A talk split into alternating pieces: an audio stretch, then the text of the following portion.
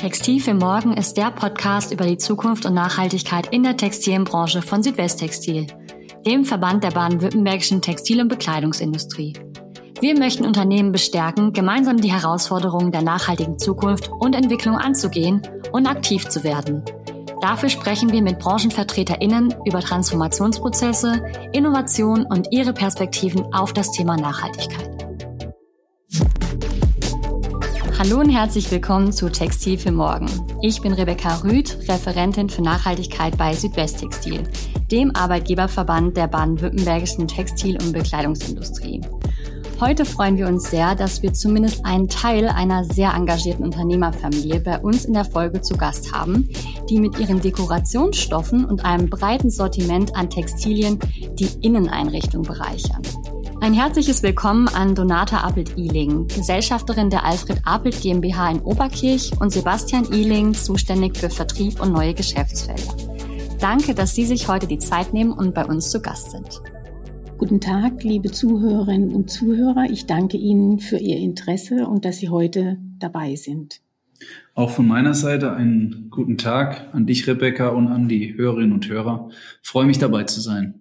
Ja, liebe Frau Appelt-Ihling, bevor wir tiefer in Ihr Engagement für die Zukunft unserer Industrie einsteigen, was fasziniert Sie so besonders an Ihrem eigenen Unternehmen? Die Faszination geht einmal vom Produkt und zum anderen natürlich auch von der Branche aus. Wir bei Apelt statten ja das ganze Interieur mit Textil aus. Vom Vorhang über den Transparentstoff über die schönen Kissen, Tischwäsche, Tischläufer und Dekorationskissen und nicht zu vergessen unsere wundervolle Bettwäsche. Wir haben ein wunderbar kreatives Produkt, das unser Zuhause und damit unser Wohlbefinden und unser ganz persönliches Leben großartig steigern kann. Wir sind eine ganz internationale und globalisierte Branche, die im Mittelstand und auch als KMU weltweit unterwegs sind und die hochkomplexe und hochkreative Produktionsprozesse meistert.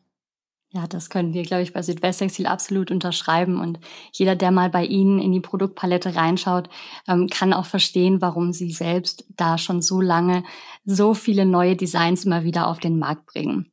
Sie engagieren sich neben Ihrer Tätigkeit im Familienunternehmen auch sehr, sehr viel ehrenamtlich. Unter anderem schon eben seit langer Zeit in unserem Verband bei Südwesttextil als Vizepräsidentin, aber auch auf nationaler Ebene beim Gesamtverband Textil und Mode und neuerdings auch bei Unternehmer Baden-Württemberg als Präsidiumsmitglied. Was bewegt Sie denn dazu, sich so viel zusätzliche Zeit zu Ihrer Tätigkeit im Unternehmen für das Ehrenamt zu nehmen? Zum einen halte ich es für sehr wichtig, dass man sich als Unternehmer für seine Branche einsetzt und sich äh, für seine Branche engagiert. Ich glaube auch, dass die äh, Informationen, die Unternehmer und Unternehmerinnen von ihrer Arbeit und Tätigkeit in die Gesellschaft hineinführen sollten, dass das ganz wichtig ist. Ich glaube auch, dass es sehr wichtig ist, unternehmerische Entscheidungen und Unternehmertum überhaupt zu bündeln. Und das gelingt natürlich in den Verbänden besonders gut, solidarisch sich für Unternehmertum und Unternehmen in Deutschland zu engagieren. Ja, die Bündelung von Interessen, die ist ganz wichtig und auch beim Thema Nachhaltigkeit, worüber wir ja in der heutigen Folge auch ein bisschen näher sprechen wollen. Wo sehen Sie denn aktuell den größten Bedarf für Zusammenarbeit innerhalb der Textil- und Bekleidungsindustrie, aber natürlich auch zwischen den Industrien hier in der Region in Baden-Württemberg? Wir stehen ja im Augenblick vor großen Herausforderungen. Der Green Deal den äh, Frau von der Leyen äh, ausgegeben hat als neue Leitlinie für unsere unternehmerischen Tätigkeiten, die Transformation, die Digitalisierung, das Lieferketten-Sorgfaltsgesetz bitte nicht zu vergessen. Das sind alles große Herausforderungen, vor denen unsere Industrie und auch unsere Branche besonders steht. Und da glaube ich, dass Verbände Interessen und auch Know-how bündeln und dass wir gemeinsam diese neuen Herausforderungen ganz professionell und engagiert angehen können. Ja, eine lange Tradition. Wir haben es eben schon erwähnt, die Sie im Ehrenamt bei uns pflegen, aber auch Ihr Unternehmen feiert in diesem Jahr ein tolles Jubiläum, nämlich 70-jähriges Bestehen. Gleichzeitig sind nun aber zehn Jahre vergangen, da Sie auch mit der dritten Generation in Ihrem Unternehmen vertreten sind. Wie haben Sie diese Verstärkung genutzt? Zum einen möchte ich sagen, dass mein Mann und ich sehr stolz darauf sind, dass zwei unserer drei Kinder zu uns ins Unternehmen gekommen sind. Es war ein völlig freiwilliger Entschluss unserer Kinder, was ich ganz wunderbar finde. Und sie haben sich in ihrer Berufsausbildung, in ihrer akademischen Qualifikation ganz auf unsere Branche und auf unser Unternehmen eingestellt. Und wir haben diesen Übergang, diesen Generationenübergang bisher großartig gemeistert und mein ganzer Respekt gilt unseren Kindern, die hier eingestiegen sind und natürlich auch so ein kleines bisschen meinem Mann und mir. Ja, da kann ich natürlich auch kurz was zu sagen. Ähm, so viel äh, Vorschusslorbeere, nein, ich bin auch neben meiner Schwester, die jetzt äh, die Caroline, die seit äh, zehn Jahren im Unternehmen ist, bin ich jetzt seit knapp fünf Jahren im Unternehmen. Wir befinden uns, würde ich sagen, immer in einem Übergang und das Unternehmen, das zumindest zu meinem, auch zu meinem Eintritt so bestand, war für mich äh, ein nach vorne gerichtetes und gut aufgestelltes äh, mittelständisches Unternehmen ja, du hast es eben schon gesagt, Sebastian, neben dir ist noch deine Schwester Caroline ins Unternehmen mit eingestiegen und wir kennen ja auch Geschichten aus anderen Unternehmerfamilien, wo es dann eine Art Wettbewerb um die Unternehmensnachfolge ging. Ähm, wie habt ihr beiden euch das denn aufgeteilt? Was sind die jeweiligen Bereiche, die ihr gemacht habt und was steckt da auch für eine Ausbildung dahinter? Also meine Schwester Caroline hat nach ihrem internationalen BWL-Studium äh, noch einen Bachelor in Design ähm, draufgesetzt und ist also seit jeher leitet sie das unser Atelier mit unseren Designern und Designerinnen. Ich habe sozusagen klassisch äh, Bachelor of Engineering in Reutlingen studiert. Das wollte ich so und bin dann relativ zügig ins Geschäft eingestiegen äh, und war dann sozusagen weltweit im Handel, in der Beschaffung äh, von Textilien, von Bekleidung und aller, aller möglichen Textilien unterwegs. Also insofern haben sich da die Kompetenzen klar getrennt und, und sozusagen führen aber jetzt im Unternehmen wieder äh, gemeinsam zusammen. Ja, das klingt wunderbar, dass sich das so ergänzt. Du hast es eben schon erwähnt, du warst weltweit unterwegs, bevor du in das Unternehmen eingestiegen bist, unter anderem eben auch in Asien, wo ja ein großer Teil der textilen Produktion auch stattfindet. Wie hat sich deine Perspektive auf die Textilindustrie dort entwickelt und verändert? Naja, zunächst, wie eben schon erwähnt, war ich einer der wenigen im Studium, die überhaupt einen Bezug zu einer textilen Produktion hatten und habe das auch während des Studiums äh, um und bei Reutlingen oder in Deutschland vertieft. Ich habe einige Praktika in größeren Webereien gemacht, in Ausrüstungsbetrieben und habe schon somit äh, ein, hatte somit ein Bild äh, am Ende meines Bachelorstudiums über die, den Zustand und auch die Unternehmensstruktur in Deutschland. Dann, wie erwähnt, bin ich ins Ausland und habe dort die was man heute als Supply Chain bezeichnet, also die weltweite Wertschöpfungskette unserer Industrie kennengelernt. Die Größe, die Effizienz und eben all diese Dinge, die sich mit so einer riesigen und weltweiten äh, Produktion ähm, verbinden. Meine Perspektive hat sich insofern verändert, dass man gesehen hat, dass die Ausmaße und das, um auf einen Detailpunkt schon zu kommen, das Lohnniveau und ähm, die Materialien, das, das Know-how, dass sich das schon sehr global ausgeprägt hat. Und ich habe mir natürlich oft die Frage gestellt, was bedeutet das für eine Zukunft einer Industrie in Europa?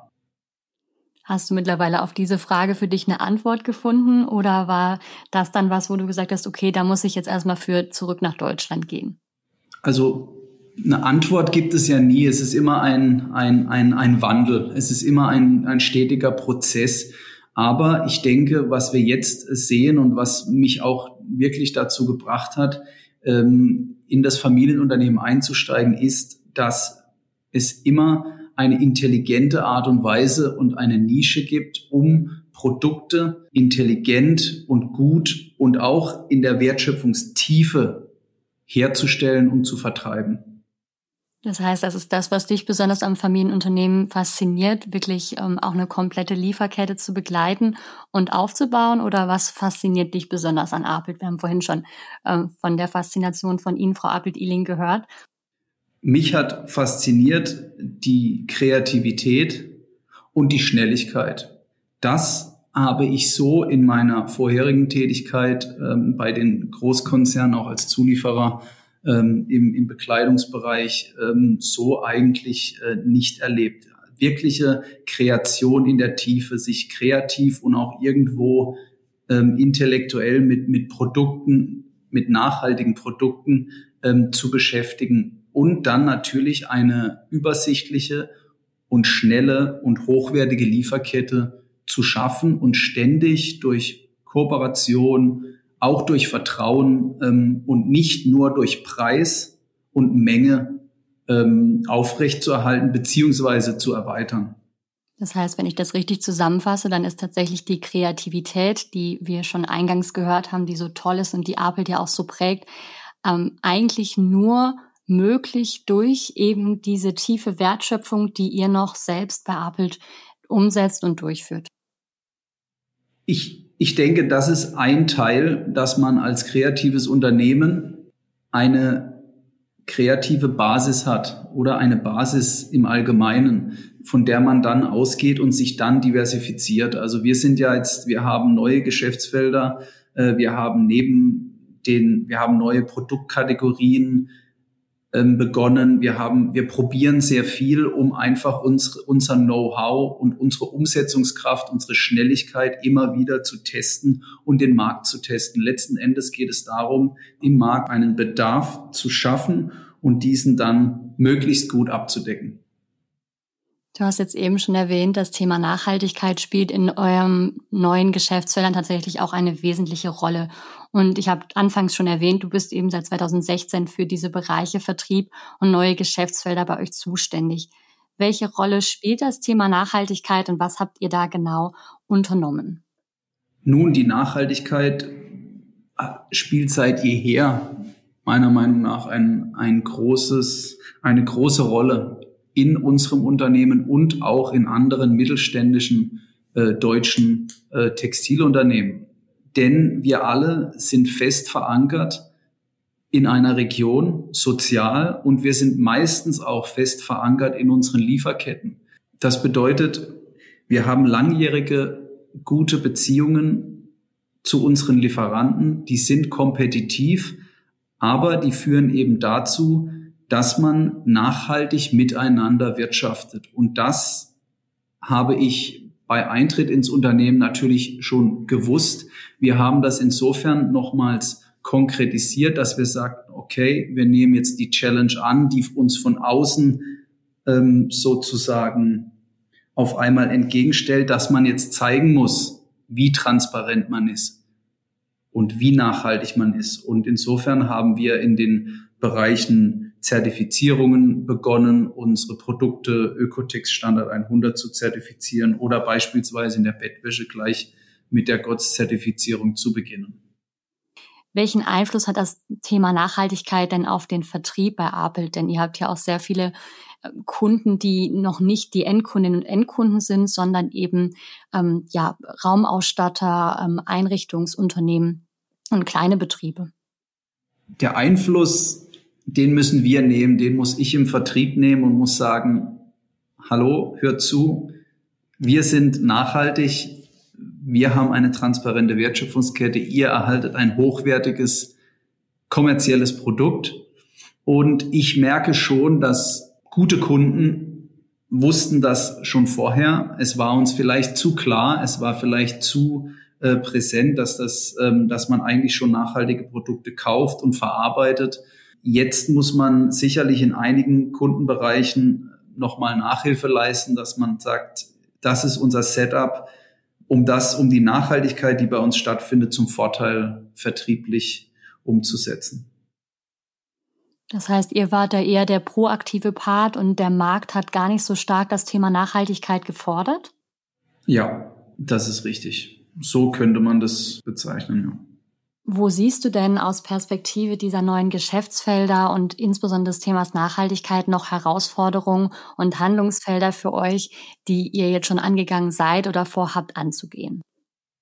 Ich denke, die Herausforderungen bestehen für mich ganz klar in einer eine leistungsfähige Lieferkette zu erhalten und weiterhin auszubauen. Gerade wenn man in die Tiefe geht, in die Kreation, in die Konstruktion von Artikeln über Garne, über die Meterware bis zur Ausrüstung und dann der Verarbeitung.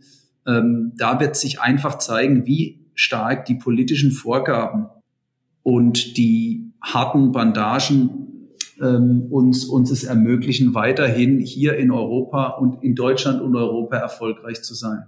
Was bedeutet für Apple denn die Produktion hier in Deutschland und in Europa? Also neben der Wettbewerbsfähigkeit ähm, sehe ich vor allem die Schnelligkeit als sehr großen Vorteil. Beisp ein Beispiel dazu, wir konnten, wir mussten uns ähm, bei Ausbruch der, des, äh, der, der Corona-Krise oder des, bei Verbreitung des Coronavirus muss, haben wir uns in der Näherei sehr schnell umgestellt auf die Produktion von Masken und konnten so vor dem ersten Lockdown ähm, ein, eine sehr große Anzahl an Produkten, ähm, an, an Masken in den Markt liefern und haben einfach gemerkt, jawohl, wir haben ein Know-how. Insofern bietet es uns die Möglichkeit, schnell auf Trends zu reagieren, nicht nur modisch, sondern auch ähm, in, in weiteren textilen Produktbereichen. Ja, vielleicht dann nochmal abschließend zusammengefasst, welche Ziele setzen Sie sich denn bei Apelt für die Zukunft beim Thema Nachhaltigkeit und wie planen Sie denn diese Schnelligkeit zu nutzen, um auch das Unternehmen praktisch ja für die weiteren kommenden Generationen aufzustellen? Das Thema Nachhaltigkeit hat ja bei uns schon eine lange Tradition, wie Sebastian bereits erwähnt hat. Durch die lokale äh, Produktion und dadurch, dass wir unseren ganzen äh, kreativen Input hier mit dem Atelier und mit unserer Firma in Oberkirch haben. Glauben wir an die Notwendigkeit, äh, individuelle Produkte herstellen zu können. Wir wollen nicht in diesen großen Massenwarenbetrieb äh, äh, untergehen, sondern wir versuchen unsere eigene Handschrift, die ja sehr modisch und kreativ ist, auf unsere Produkte zu legen. Und das, glaube ich, gelingt uns eben durch den Standort Deutschland und Europa. Das ist für uns ganz, ganz essentiell. Wir glauben hier wirklich die guten und die kreativen Produkte zu entwickeln und auch herstellen zu lassen. Ja, das klingt auf jeden Fall nach einer schönen Zukunftsvision. Sie gehören ja mit Apelt auch zu den prägendsten Unternehmen der Heimtextilindustrie. Unter anderem standen Sie, liebe Frau Apelt-Iling, Anfang 2020 als Gründungsmitglied beim 50-jährigen Jubiläum der Heimtextil als größten internationalen Fachmesse für Wohn- und Objekttextilien und sind im Deko-Team Teil einer Interessensgemeinschaft führender deutscher Heimtextilanbieter. Wenn Sie sich in diesem Marktumfeld umschauen, welche Auswirkungen hat das Thema Nachhaltigkeit hier? Ist das für alle ein Wettbewerbsvorteil oder ist das für manche auch eher eine Gefahr? Zuerst einmal muss ja die Nachhaltigkeit äh, von unseren Kunden und vom Verbraucher so wahrgenommen werden, wie sie von uns eingefordert wird. Ich denke, alle unsere Mitbewerber sind auf einem guten Weg, das Thema Nachhaltigkeit wirklich richtig umzusetzen. Zumindest unsere deutschen Mitbewerber. Und da glaube ich auch daran, dass wir da in der Gemeinschaft Deko-Team in einem guten Umfeld uns befinden. Ja, wir haben ganz viel jetzt darüber gesprochen, äh, wie Apple sich zertifiziert hat, wie Apple sich aufgestellt hat, wie die Produktion funktioniert. Doch wenn wir die 17 Ziele für nachhaltige Entwicklung anschauen, dann gibt es auch sehr wichtige soziale Ziele. Und in Ihrem ehrenamtlichen Engagement setzen Sie, liebe Frau Apelt-Ihling, sich sehr stark auch für das Thema Bildung ein und gehörten in vielen der genannten Gremien zu den ersten Frauen, so auch bei uns bei Südwesttextil im Präsidium. Wie sehen Sie die Entwicklung des Themas Geschlechtergleichheit in den letzten Jahren? Ich sehe bei uns in der Branche, die ja zu großen Teilen eine sehr weibliche Branche ist, äh, die Notwendigkeit, dass äh, die Frauen sich auch wirklich ähm, äh, in den Führungspositionen mehr engagieren können. Ich sehe äh, eine ganz äh, positive Entwicklung, dass viele Frauen sich jetzt auch in den Gremien mehr engagieren. Und ich glaube daran, dass es wichtig ist, dass es eine durchmischte und eine gemischte Gremienarbeit gibt. Und da sind wir ja dran, das umzusetzen. Es gibt unter anderem ja in diesem Zusammenhang zahlreiche Forderungen nach politischen Regelungen, beispielsweise eben nach einer Frauenquote in den Geschäftsführungen, Vorständen oder aber auch in Gremien und auch Bewegungen in der Gesellschaft, die eine Veränderung unserer Sprache fordern, ähm, um nur einige Beispiele zu nennen. Wie stehen Sie persönlich denn zu diesen Themen und was würden Sie sich wünschen, damit diese positive Bewegung auch noch mehr Schwung bekommt?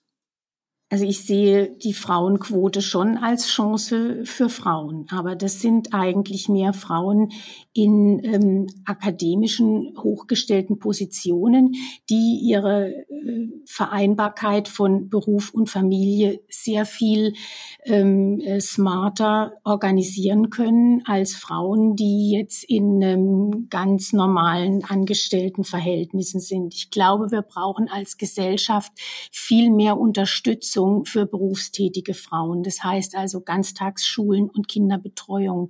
Denn das sehe ich wirklich als ganz große Herausforderung. Das sehe ich auch tagtäglich bei uns im Betrieb, was unsere berufstätigen Frauen alles leisten müssen, um eben ihre Kinder zu organisieren, wenn sie denn Kinder haben.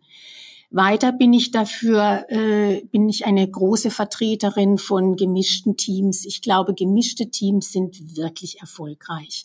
Das Einbringen der Social Intelligence von den Frauen halte ich ähm, für ganz wichtig und dann natürlich auch ihren äh, analytischen Impact, der wohl manchmal bei Frauen etwas anders ausfällt als bei Männern, aber dann in der, auf der Zielgeraden kommen diese verschiedenen Eigenschaften Management zu betreiben zusammen und sind dann wirklich erfolgreich.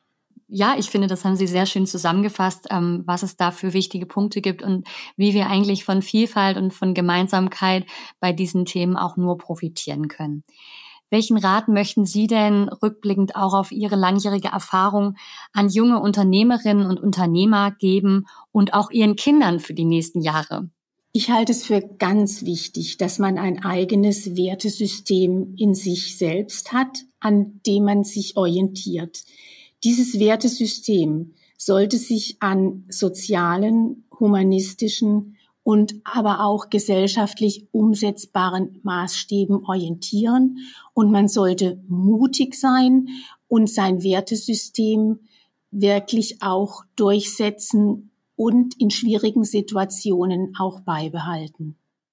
Zum Abschluss des Podcasts gibt es immer noch eine kleine kreative Herausforderung für die Gäste. Anfang November fand die Weltklimakonferenz in Glasgow statt und wir haben Bilder von den Staatsoberhäuptern unserer Welt in gemütlicher Atmosphäre beim Networking gesehen. Wenn Apelt eine Weltklimakonferenz gemeinsam mit Partnern komplett ausstatten könnte, mit welchen Farben, Trends und Designs würde Ihr Unternehmen die Politikerinnen und Politiker beim Denken und Netzwerken für die Lösung der Probleme unserer Zeit gerne unterstützen? Grün beruhigt. Rot versetzt uns in Aktion. Weiß steht für Unschuld, schwarz für das Dunkle in und um uns. Violett regt den Appetit an, rosa ist süß, blau assoziiert Cleanes und Frische. Sie sehen, wir stehen für bunt. Wir plädieren für eine ästhetische, kreative, angeordnete Formenwelt. Wir würden auch hochwertige Raumdüfte einsetzen. Das fördert das Wohlbefinden. Es fördert gesteigertes Denken und trägt so wesentlich zu einem guten Ergebnis bei. Ich würde auch gerne einige Muster sehen und die ein oder andere ungepolsterte Bank, sodass die Gemütlichkeit nicht zu überhand nimmt, sondern auch immer ein klares Ziel, so wie für uns als Unternehmer ähm, ein klares Ziel, klare Ergebnisse erreicht werden. Ja, das klingt auf jeden Fall nach einer sehr wunderbaren Atmosphäre, die aber trotzdem zum Arbeiten anregt. Und ähm, ich denke, dass die Politikerinnen und Politiker auch noch eine ganze Menge lernen können von dem Engagement und der Kreativität und Schnelligkeit und Zukunftsfähigkeit, die Familienunternehmen wie Apelt tatsächlich voranbringen und auch für die kommenden Generationen prägen. Vielen Dank an Sie beide für dieses spannende Gespräch zum Thema Heimtextilien, Kreativität und Nachhaltigkeit und ganz viel Erfolg für die Zukunft. Vielen Dank Ihnen für Ihr Interesse und für das schöne Gespräch. Danke sehr. Vielen Dank. Das war's mit dieser Folge von Textil für Morgen, dem Podcast über die Zukunft und Nachhaltigkeit in der Textilbranche von Südwesttextil. Das dazugehörige Projekt und damit auch dieser Podcast werden gefördert durch den Fonds Nachhaltigkeitskultur des Rats für nachhaltige Entwicklung. Weitere Informationen rund um das Projekt und die Möglichkeiten, sich zu beteiligen, sind unter www.textilfürmorgen.de zu finden.